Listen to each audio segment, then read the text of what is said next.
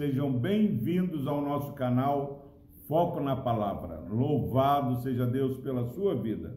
Palavra do Senhor, capítulo 8, versículos 10 e 11, diz o seguinte: a palavra do Senhor. Porque se alguém te vir a ti, que és dotado de saber à mesa em templo de ídolo, não será a consciência do que é fraco induzida a participar de comidas sacrificadas a ídolos? E assim, por causa do teu saber, perece o irmão fraco, pelo qual Cristo morreu. Glória a Deus pela sua preciosa palavra.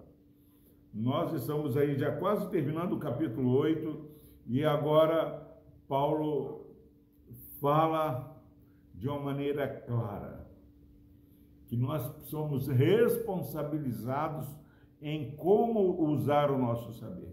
Alguém que tem consciência de que só há um Deus e Pai, um Deus vivo e verdadeiro pelo qual nós existimos, ou, ou, só há um Senhor Jesus Cristo pelo, para quem nós vivemos. Nós, com esse conhecimento, podemos sentar até numa mesa e comer é, numa mesa onde pessoas é, é, ofereceram aqueles alimentos a ídolos, porque nós é, vamos comer sabendo e agradecendo a Deus pelos alimentos, porque para nós, nós sabemos que não há outro Deus. Mas o irmão que não tem esse mesmo conhecimento, quando olhar para mim e para você e nos ver sentado nessa mesma mesa, comendo uma comida sacrificada a ídolos, a leitura que ele vai fazer não é que nós estamos ali com um pensamento diferente dos outros que estão ali é, comendo como comida sacrificada a ídolos. Aquele irmão fraco que não tem o conhecimento vai olhar e vai falar assim: ah, eles sacrificaram e ofereceram aquelas comidas a ídolos e fulano está comendo, então nós podemos comer é, comida que é sacrificada a ídolos. Aí vem o irmão sem conhecimento, come da mesma forma que nós, mas só achando que nós estamos compactuando com aqueles que fazem, é, consagram aquelas comidas a ídolos. E aí eles vão comer também como comida sacrificada a ídolos, porque eles ainda não conseguem discernir, sentar na mesma mesa e, e, e dar graças a Deus pelo qual nós existimos ou vivemos. E ele diz o seguinte: se alguém sentar numa mesa e, e, e, comer como comida sacrificada a ídolos, ele vai perecer. Porque ele vai começar a associar que verdadeiramente há outros deuses em nome de Jesus. É muito sério, meus irmãos.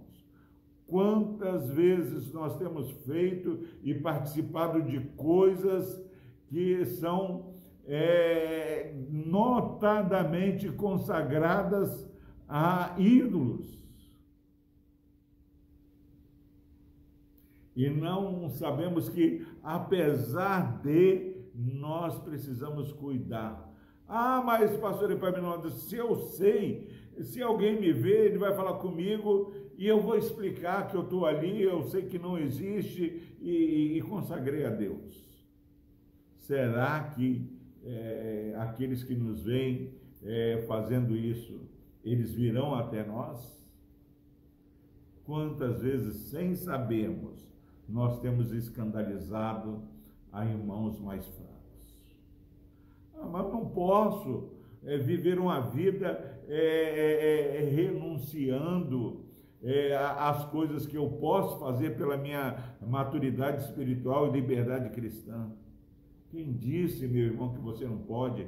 Na verdade, a, a proposta do Evangelho é: se, se alguém quiser vir após mim, negue-se a si mesmo. Jesus é o maior exemplo que ele deixou a glória dele. Ele se esvaziou para nos salvar.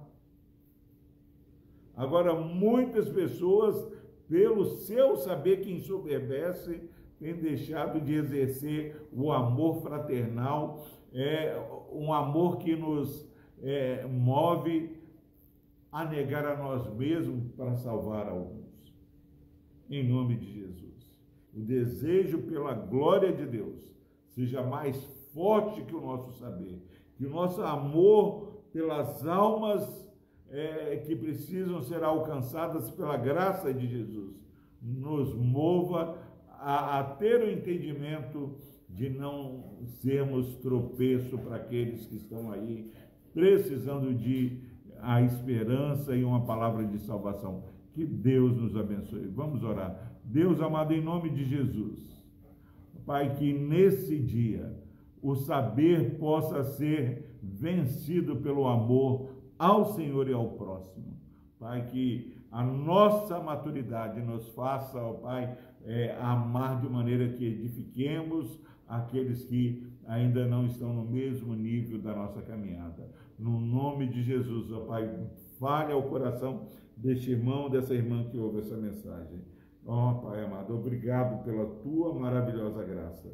Em nome de Jesus nós oramos. Amém.